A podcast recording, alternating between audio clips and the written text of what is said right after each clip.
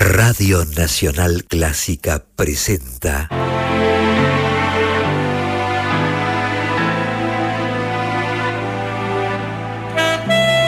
Sonido con sentido. Idea y conducción, Luciano Grimberg.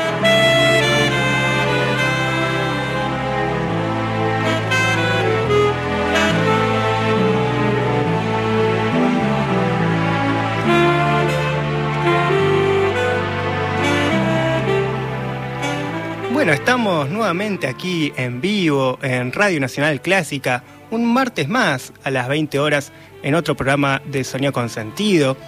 Un programa que no sería posible sin Laura Higa en la operación, sin Carolina Guevara en la locución, Norberto Lara en la coordinación de aire, Raquel Gorosito eh, en la producción del programa, Andrea Merenson como la directora de Nacional Clásica. Y bueno, obviamente sin ustedes. Mi nombre es Luciano Grimberg y este programa lo vamos a hacer junto a ustedes, justamente que pueden intervenir en el programa a través de nuestro WhatsApp, pueden mandarnos mensajes al 15 53 35 53 67. Bueno, quería antes de arrancar con el tema que nos toca hoy, que tiene que ver con especialmente con la música de Alberto Ginastera, este compositor argentino tan importante para la música del siglo XX, no solo en Argentina, sino diría yo en el mundo, eh, y también obviamente para que se conozca la música argentina en el mundo. Y vamos a hablar también, por otro lado, de Bela Bartok, un compositor también importantísimo y que también tiene lazos en común con Ginastera, en el sentido de que tiene, digamos, su música tiene fuertes raíces folclóricas, utiliza, bueno, distintos, distintas músicas húngaras, eh, eslovacas, y también a su vez Ginastera utiliza la milonga y distintas músicas folclóricas de nuestro país para su música, que obviamente tiene, eh, digamos, podríamos decir, una raigambre también clásica, académica, y es de esa mixtura que surge justamente la riqueza de la música de Ginastera. Bueno, ahora estamos en la operación con Horacio Prado, que también eh, facilita nuestra función, digamos, de hacer sonido con sentido. Pero antes de ir a la música, quería detenerme en que tuve el honor de ir a escuchar la flauta mágica al Colón. Es más, ahora mismo, o si no es ahora, en un rato, debe estar arrancando la última función de la flauta mágica en el Colón. Y está nuestro columnista estrella que hoy iba a estar, volvió de una gira larga por, por Nueva York, también escuchando óperas y estudiando para el programa. Estoy hablando de Germán Rúa, quien hace la columna eh, bueno, de ópera y filosofía ¿Qué hay de nuevo? Bufón, ópera en deconstrucción, que pueden escuchar en nuestro Spotify, Sonido con Sentido. Él el día de hoy no pudo venir, no por estar tirado en el sillón, sino porque está en el Colón escuchando La Flauta Mágica, una ópera obviamente importantísima de Mozart, y va a venir la próxima semana para contarnos de qué se trata. Yo también estuve estudiando sobre el tema y por eso también fui a escucharlo. Y bueno, vamos a hacer una apuesta en común la próxima e incluso quizás tenemos algún invitado sorpresa que, que quizás cantó en esta puesta en escena de la flauta mágica en el Colón y que puede dar un testimonio desde adentro de cómo se hace una ópera y cómo se hizo esta puesta en escena en particular de la flauta mágica, que es realmente muy particular y que tiene también su mezcla con la estética del cine mudo, de Buster Keaton. Y bueno, lo hablaremos la próxima semana. Pero bueno, también Mozart en su flauta mágica tenía, digamos, por momentos raíces folclóricas, especialmente en las áreas de Papageno, que justamente, eh, bueno, es un personaje que, digamos, tiene sus raíces en el bosque y quizás por eso Mozart, para caracterizarlo, tomó también músicas folclóricas. También Beethoven, podríamos decir, que utiliza temas campesinos, entre comillas, para su sinfonía pastoral también Borjak, Falla, Sibelius, Brahms, Liszt, bueno, todos ellos utilizan eh, música folclórica. Por ejemplo, Brahms, en sus famosas danzas húngaras, utiliza también músicas propias del pueblo húngaro, justamente. Bueno, vamos a arrancar por Bartok, luego vamos a hablar con más detalle de la importancia de su figura, pero vamos a escuchar para comenzar su sonata para dos pianos y percusión, el tercer movimiento de esta sonata, que tiene justamente la particularidad de la percusión, que es, en la utilización clara de Bartok, un reconocimiento, podríamos decir, al hallazgo que supuso en él la técnica de la música folclórica y la utilización de la percusión en la música folclórica. Así que vamos a arrancar justamente con la sonata para dos pianos y percusión, su tercer movimiento, de Bela Bartok.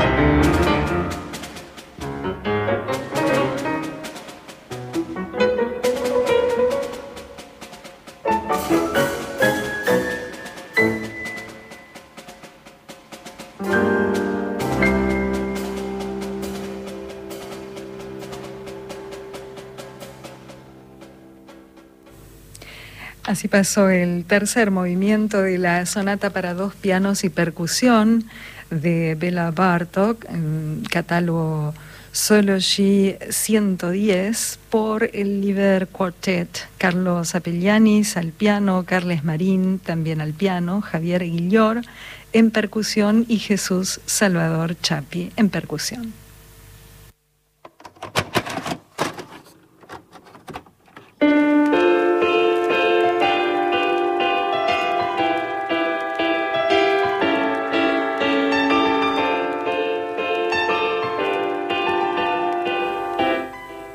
Bueno, seguimos aquí en vivo en Radio Nacional Clásica, en FM 96.7, en un programa más de Sonido con Sentido. Y recién escuchábamos la sonata para dos pianos y percusión, su tercer movimiento, por de Bela Bartok por el Liber Quartet. Nos pueden escribir a nuestro WhatsApp al 15 53 35 53 67.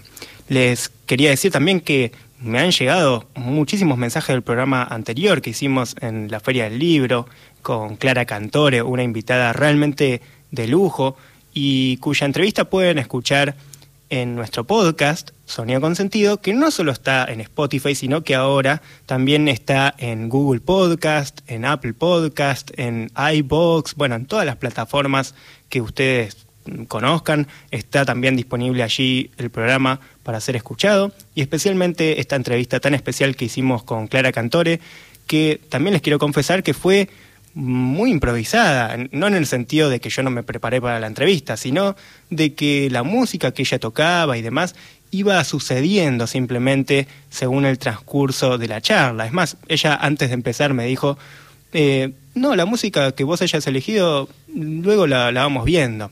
Y es más, en, en, ciertos momentos quizás yo decía alguna palabra y ella ya empezaba a tocar alguna música que tuviese que ver con, con, esa palabra. Por ejemplo, hablamos de los recuerdos y de pronto empezó a tocar recuerdos de Ipacaraí en el bajo y acompañarme. Sí, una belleza, totalmente. Una belleza y doy fe de la cantidad de mensajes que hubo el programa pasado. Sí, la verdad que fue tan grande el número de mensajes que no pude leer todos, porque además quería, obviamente estaba obnubilado por la música de Clara.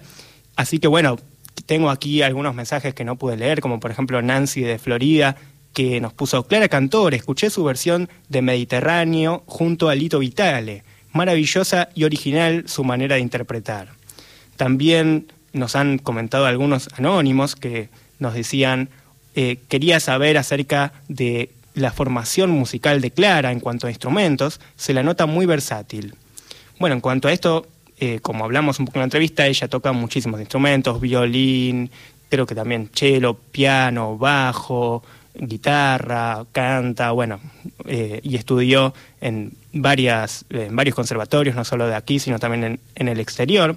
También Ray de Chacarita nos dice, muy buena compañía, irreemplazable, siempre sorprendiéndome. Abrazo, nos dijo el martes pasado. También otros que nos decían, qué programón, qué buena invitada Clara. Bueno, a todos ustedes les mando un gran abrazo y gracias por eh, ser tan, tan participativos. Eh, perdón, es que me emociono con tantos mensajes. Y también había muchísimas personas presentes que se acercaban a escuchar en la misma Feria del Libro, así que fue una experiencia realmente muy linda y también pueden ver fotos y videos que estuvimos subiendo y que seguiremos subiendo a las redes del programa y de Radio Nacional Clásica. Bueno, volviendo un poco, recién escuchábamos a Bela Bartok y yendo un poquito a la biografía de Bartok para entender un poco de dónde viene esta música, según contó alguna vez, qué mejor fuente, que la madre de Bela Bartok, contaba la madre que el niño, Bela, podía distinguir y repetir los ritmos de las danzas que ella tocaba al piano. Cuando todavía no era ni siquiera capaz de pronunciar una frase, él ya podía tocar al piano las danzas así, de oído, digamos. Y cuando soltó la primera, el niño ya tenía en su repertorio unas cuantas canciones a las que sumó otras tantas mientras seguía creciendo.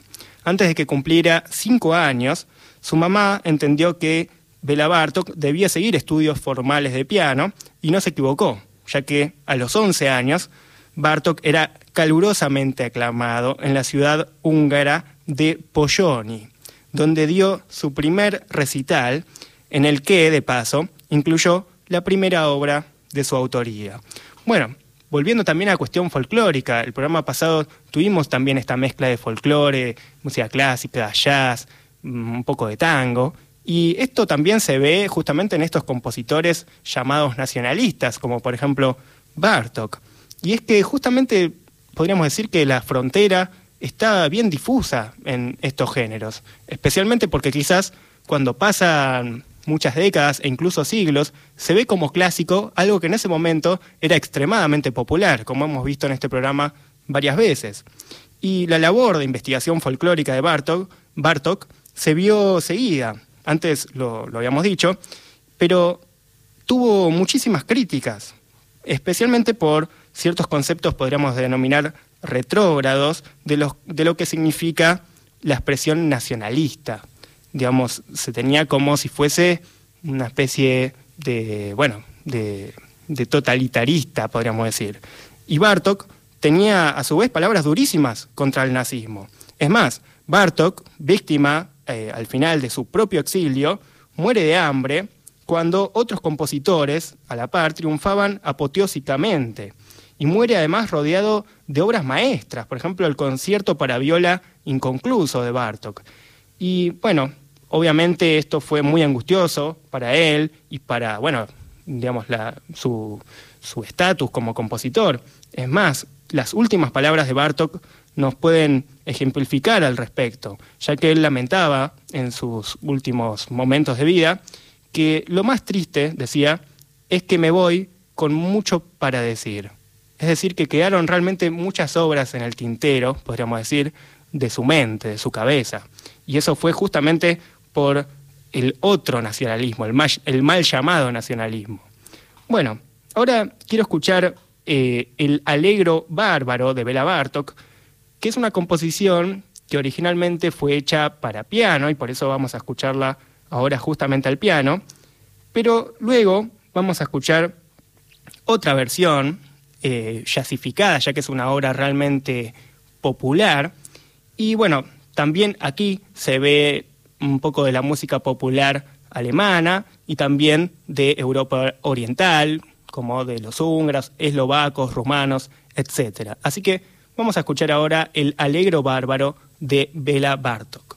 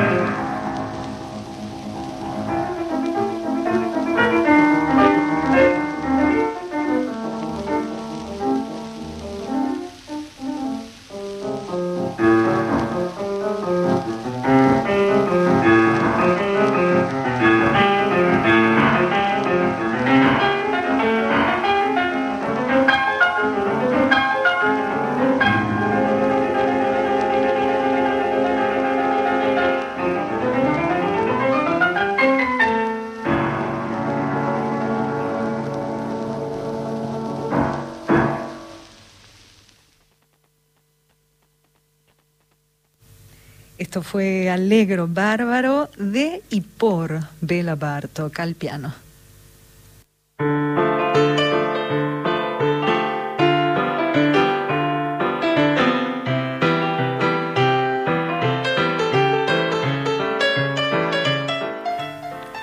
Bueno, seguimos aquí en vivo. Hago un pequeño comentario. Bueno, en realidad dos. Primero, lo que acabamos de escuchar, como dijo Carolina, es el mismísimo Bela Bartok al piano tocando una obra de él. O sea que es realmente un registro, un registro histórico muy importante y que además nos deja entrever cómo es que él pensó un poco, digamos, la sonoridad misma de la obra.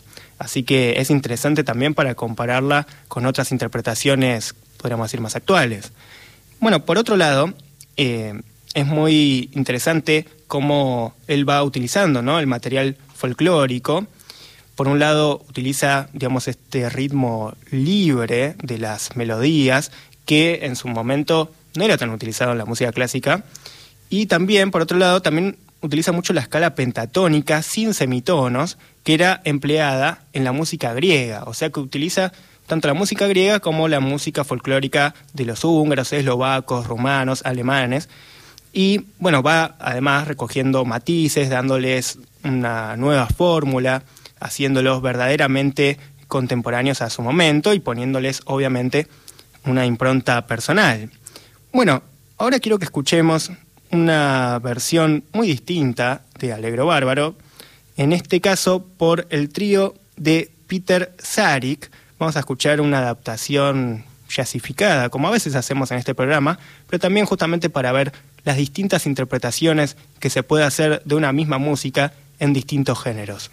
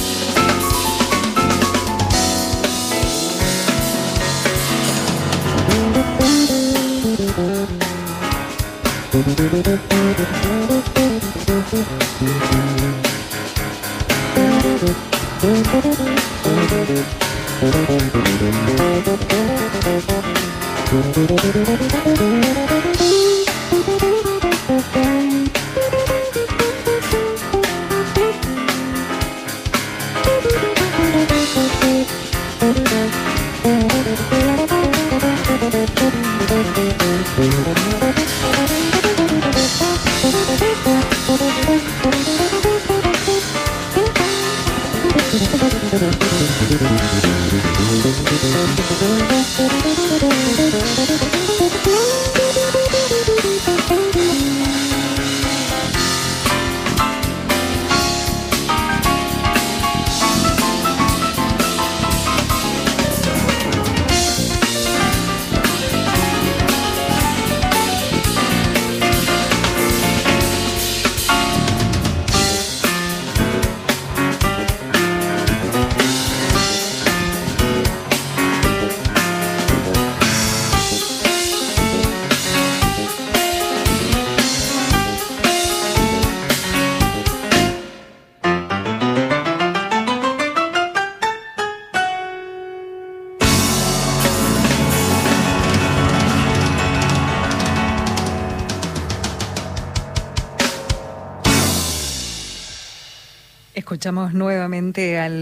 Bárbaro de Bela Bartok por Peta Sharik Trío, pianista de jazz húngaro.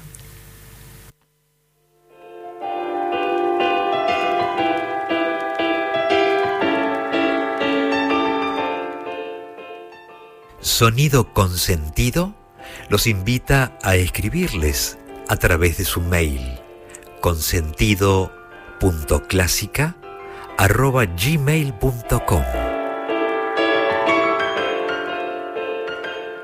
y a enterarse de las novedades en sus redes. Twitter arroba s guion bajo consentido. Instagram sonido.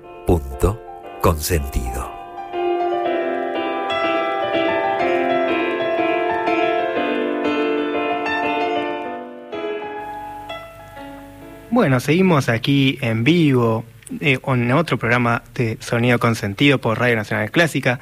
Nos están llegando varios mensajes que los voy a leer un poco después, ya que tenemos mucho para decir sobre lo que viene ahora, pero nos pueden seguir escribiendo al WhatsApp al 15 53 35 53 67. Y recién escuchábamos esta versión de Alegro Bárbaro, justamente de un pianista húngaro haciendo jazz de una pieza, entre comillas, académica de Bartok, pero basada en el folclore húngaro, ¿no? Acá tenemos una interpretación jazz de música clásica basada en folclore. Tenemos aquí tres géneros bien mezclados. Y bueno, hablando justamente de mezclar géneros, tenemos en el caso de Argentina varios ejemplos, pero uno muy destacado es justamente Alberto Ginastera, quien siendo pianista, no sorprende que buena parte del catálogo de Ginastero, de Ginastera justamente consista en composiciones para piano, entre las que se encuentran sus tres danzas argentinas, el Opus 2 de 1937, que es justamente una de sus obras más conocidas y la más ejecutada por pianistas de todo el mundo. Vamos a escuchar ahora en un ratito la interpretación de la gran Marta Argerich, también obviamente pianista argentina, interpretando a Ginastera eh, con sus danzas argentinas, que como dice el título, tiene muchísimo argentino, incluyendo obviamente el folclore, que no es más que la música de nuestra tierra. Y por eso la primera de ellas, la danza del viejo boyero, nos muestra la escena del hombre que cuida de los bueyes y que sufre un pequeño altercado durante su viaje de, entrada, ya cuando empezamos a escuchar la obra, sorprende la bitonalidad de la pieza. Es decir, que la mano izquierda solo está tocando las teclas negras del piano, mientras que en la derecha solo vamos a encontrar las teclas blancas. Es decir, que hay allí una, digamos, dos tonalidades distintas que provocan, obviamente, una tensión importante. Y también, a su vez, escuchamos un ritmo de malambo, una danza competitiva, podemos decir, asociada a los gauchos, una figura importantísima, obviamente, de nuestra cultura, de la cual vamos a estar desarrollando en unos momentos. Y además esta pieza termina con las notas mi, la, re, sol, si, mi, que son justamente los sonidos de las cuerdas al aire de una guitarra, que es un recurso de especial valor sentimental para Ginastera y que también se puede encontrar en otras de sus obras, como en la parte de arpa de sus variaciones concertantes, por ejemplo. Esta idea de usar las notas de las cuerdas al aire de una guitarra.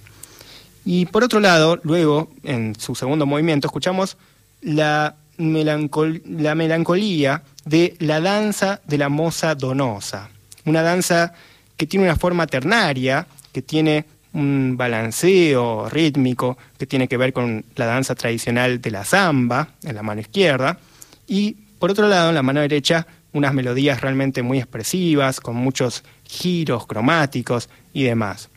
Bueno, antes de proseguir, me interesa detenerme en la figura del gaucho, ¿no? que obviamente es una, una importantísima figura de nuestro folclore y que, eh, bueno, podríamos definirlo muy burdamente como el, vaquero encargado del ganado y caballos en enormes ranchos de la Pampa, llamadas estancias, y que justamente es el gaucho el protagonista de la danza que concluye esta serie o en realidad el tercer movimiento, y que tiene que ver con una pieza muy virtuosa, a modo de tocata, y que el título de esta tercera danza, la danza del gaucho matrero, parece estar derivado directamente de un poema de Martín Fierro, o del poema, que en realidad está conformado por varias partes, de José Hernández. ¿no?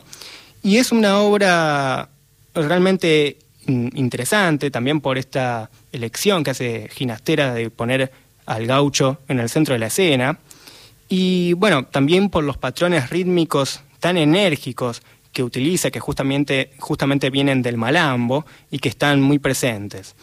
Bueno, ya decía el Martín Fierro, por citar una partecita que creo que es apropiada, dice, cantando me he de morir, cantando me han de enterrar y cantando he de llegar al pie del Eterno Padre.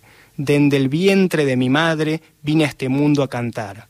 Que no se trabe mi lengua, ni me falte la palabra, el cantar mi gloria labra, y poniéndome a cantar, cantando me han de encontrar, aunque la tierra se abra.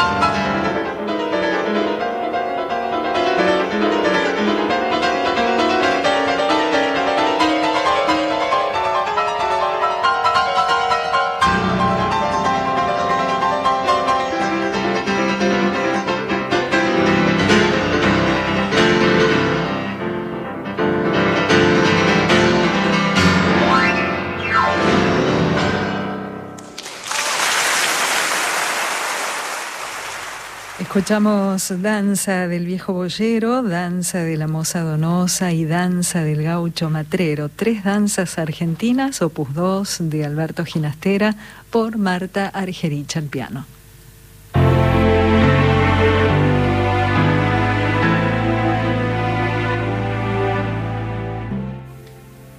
Bueno, estamos aquí, seguimos en vivo en Radio Nacional Clásica. Nos están llegando varios mensajes. Recién nos mandó Juan de Lugano unos aplausos. También aquí Mario de Palermo nos decía, Bela Bartok, húngaro, un gran renovador de la música contemporánea, fallecido en 1945. Saludos a Carolina y al conductor Luciano Grimberg. Bueno, te mando un gran abrazo, Mario. Eh, seguiremos leyendo los demás mensajes que nos están llegando, pero me quiero detener en lo que acabamos de escuchar, ahora que lo tenemos fresco en el oído. Escuchamos, bueno, cómo toca Marta, ¿no? Lo que toca Marta Argerich en esta interpretación de las danzas argentinas es realmente increíble. Obviamente muy notorio también en el último movimiento que es realmente difícil, virtuoso, rápido, y que justamente se llama el gaucho matrero, ¿no? Y hablábamos de la figura del gaucho que está tan presente en esta música de ginastera. Nos pueden escribir al respecto de esta cuestión a nuestro WhatsApp al 15 53 35 53 67. Y ya Borges en su momento también escribía acerca del gaucho, no solo José Hernández, que obviamente lo hizo con anterioridad, sino que luego también Borges reformula un poco la idea del gaucho, no obviamente la figura, pero sí el recuerdo que uno tiene quizás. Dice lo siguiente el gaucho, el poema de Borges. Dice, hijo de algún confín de la llanura, abierta, elemental, casi secreta, tiraba el firme lazo que sujeta al firme toro de cerviz oscura. Se batió con el indio y con el godo, murió en reyertas de baraja y taba, dio su vida a la patria que ignoraba, y así perdiendo fue perdiendo todo. Hoy es polvo de tiempo y de planeta. Nombres no quedan, pero el nombre dura. Fue tantos otros y hoy es una quieta pieza que mueve la literatura. Fue el matrero, el sargento y la partida, fue el que cruzó la heroica cordillera, fue soldado de Urquiza o de Rivera, lo mismo da, fue el que mató a la prida. Dios le quedaba lejos, profesaron la antigua fe del hierro y del coraje, que no consiente súplicas ni gaje, por esa fe murieron y mataron. En los azares de la montonera murió por el color de una divisa, fue el que no pidió nada, ni siquiera la gloria, que es estrépito y ceniza. Fue el hombre gris que, oscuro en la pausada penumbra del galpón, sueña y matea, mientras en el oriente ya clarea la luz de la desierta madrugada. Nunca dijo, soy gaucho. Fue su suerte no imaginar la suerte de los otros, no menos ignorante que nosotros, no menos solitario, entró en la muerte. Bueno, este es el poema El gaucho de Borges, un poema que también a su vez fue reversionado por varios cantantes, por ejemplo Teresa Parodi junto a Pedro Aznar hicieron la música de este poema de Borges. Y bueno, es un poema realmente escalofriante por momentos, tiene una cuestión de que especialmente los argentinos ¿no? nos tocan un lugar muy especial y que también de alguna forma eh, habla acerca de cómo se utilizó la figura del gaucho como una figura literaria, pero no hay que olvidarse, ¿no? nos diría aquí Borges, que era un poco como nosotros de alguna manera, con, salvando toda la distancia y todo el tiempo que hay en el medio. Y además, él no imaginó la suerte de los otros, ¿no? Como dice, no menos ignorante que nosotros, no menos solitario.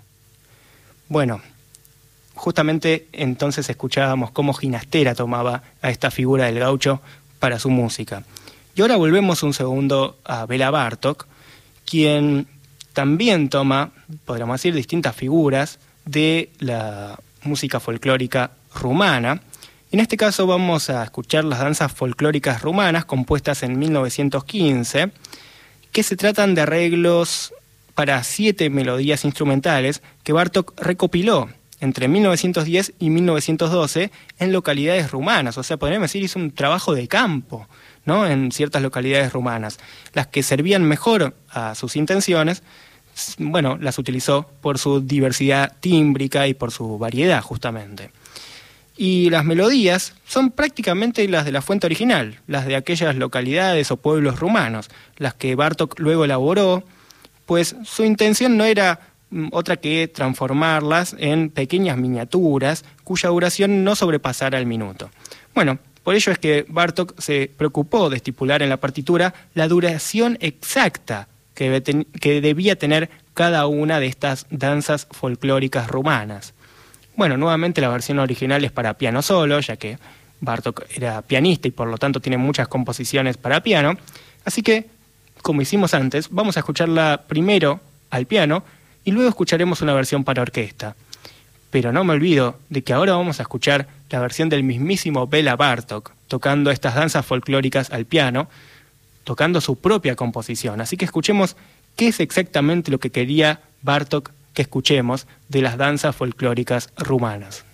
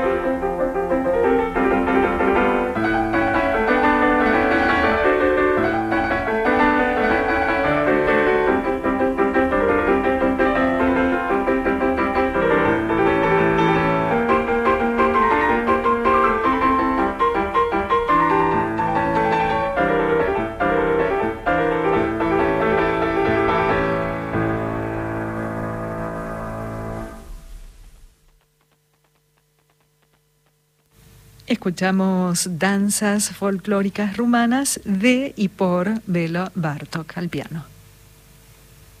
Bueno, seguimos aquí en vivo por Radio Nacional Clásica. Ya estamos terminando el programa de hoy, pero muy brevemente me quiero despedir para poder escuchar justamente la versión de la Camerata Bariloche de la música que recién escuchábamos, de las danzas folclóricas rumanas, ya que me parece muy interesante, ¿no? Comparar cómo suena al piano y luego el arreglo de una orquesta como la Camerata Bariloche, que es algo que se hizo muchas veces con la música de Bela Bartok, una música que nos deja, ¿no? Como pregunta, bueno, ¿su música qué es? ¿Folclore o es música clásica? ¿Es algo que hicieron los pueblos rumanos o es Bartok el que le dio forma, el que le dio vida o ya estaba en su origen? ¿Dónde está el origen podríamos decir en general, ¿no? de la música, de las ideas, de estas melodías. ¿Dónde está además la frontera ¿no? entre algo folclórico, entre la música tradicional de una tierra y lo que luego la academia toma y, lo, y se lo apropia, ¿no? y le pone alguna etiqueta o género? Bueno, quería antes que nada leer algunos de los mensajes, como por ejemplo Lilian que nos dice, preciosa música, la vida sin música sería un error, ya lo dijo Nietzsche y sonido con sentido achica el posible error. Bueno, muchísimas gracias Lilian. Esperemos igual siempre tener un margen de error al respecto, pero te agradezco mucho el mensaje y también Elvio de Valvanera que nos dice buenas noches, gran programa, mostrando las raíces de tan bella música.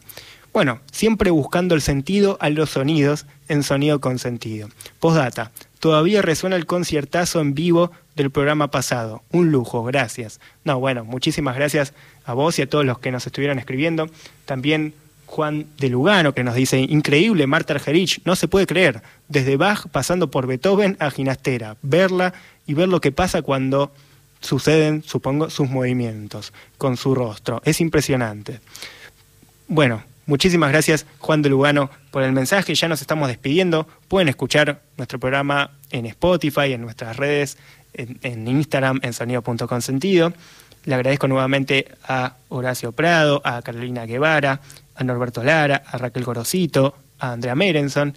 Y bueno, yo soy Luciano Grimberg y me despido de ustedes. Nos veremos el próximo martes a las 20 horas con más Sonido con Sentido.